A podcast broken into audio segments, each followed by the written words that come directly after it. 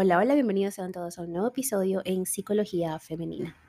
Para quienes son nuevos por acá, mi nombre es Car Blanco, soy psicóloga clínica y me especializo en la atención a mujeres, trabajando lo que es el empoderamiento, el crecimiento personal y la autogestión emocional.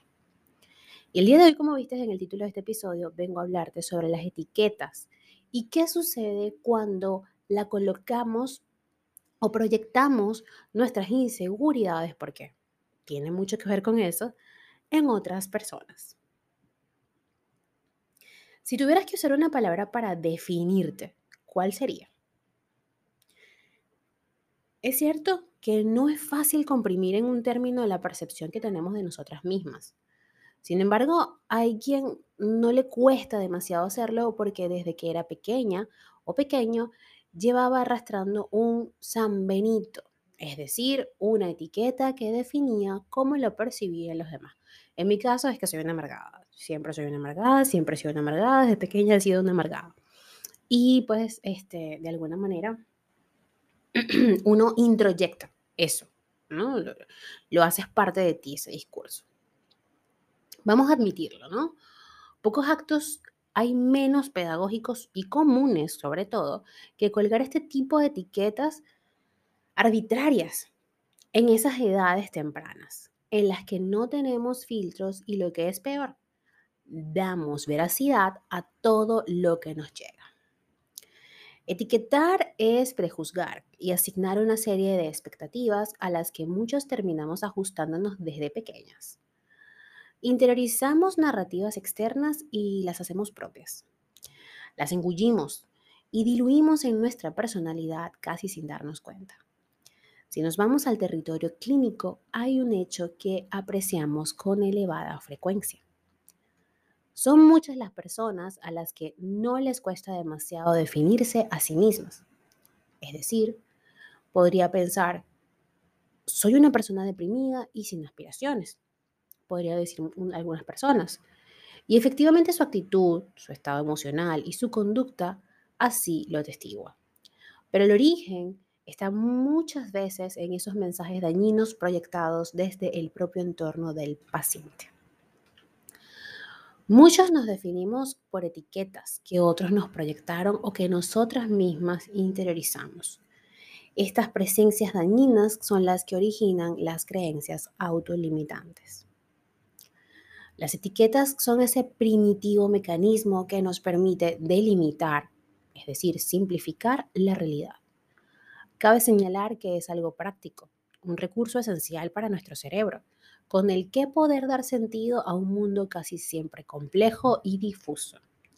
Categorizar, además, nos aporta una clara sensación de control. Es como tener unos puntos cardinales con los que orientarnos en distintos escenarios.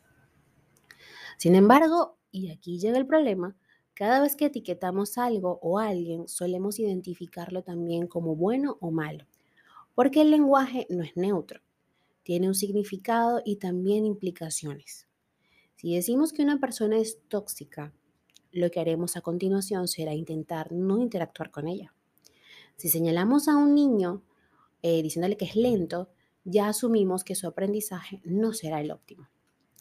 Las personas no somos del todo conscientes de la facilidad para etiquetar o formarnos una primera impresión que luego tendemos a confirmar esas respuestas rápidas con las que intentar tener un control sobre la realidad es un tema que viene estudiándose desde el año 1930.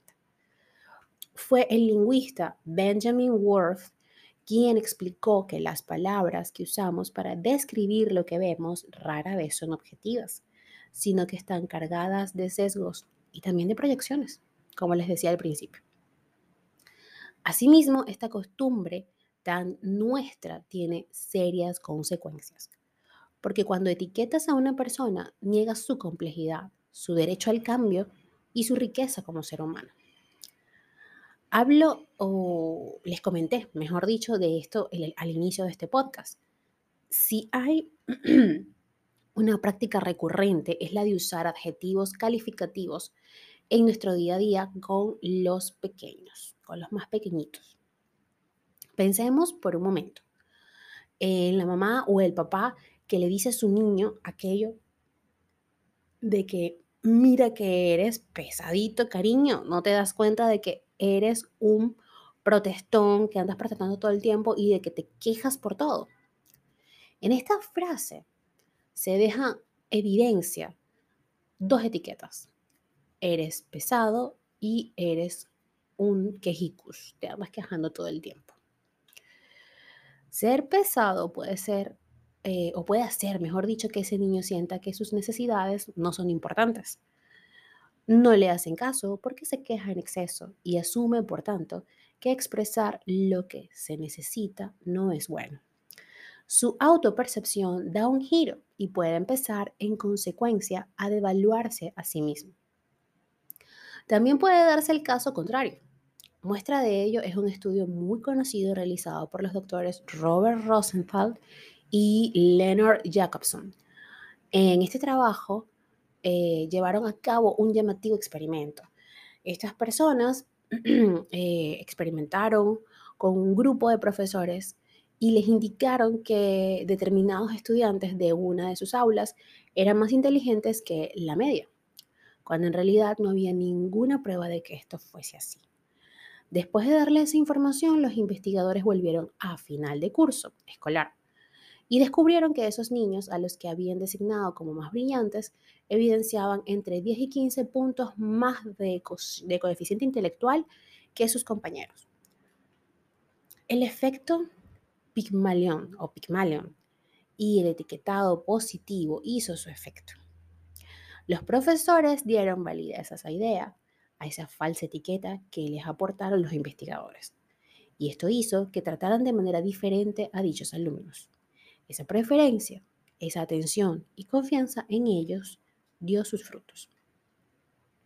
El etiquetado puede actuar como profecía autocumplida, es decir, cuando creemos que algo que dicen sobre nosotras es real, le acabaremos dando validez con nuestras creencias y conductas. Cuando etiquetas a una persona, como ya se los he dicho, eh, puedes reforzarla o devaluarla. Pero tristemente, lo que más se practica en la sociedad actual es esa categorización poco amable, escasamente útil y nada pedagógica. Si en nuestro día a día ya nos encasillan según raza, género, clase y orientación sexual, también debemos lidiar con otras terminologías, sensible, débil, ingenua, egoísta, etc. La mayoría de las etiquetas dañan porque están cargadas de sesgos y prejuicios. En realidad, esas terminologías definen más a quien las dice que a quien las recibe porque quien se sirve de ellas tiene una perspectiva de la realidad muy limitada. Ve lo que cree, no lo que realmente es.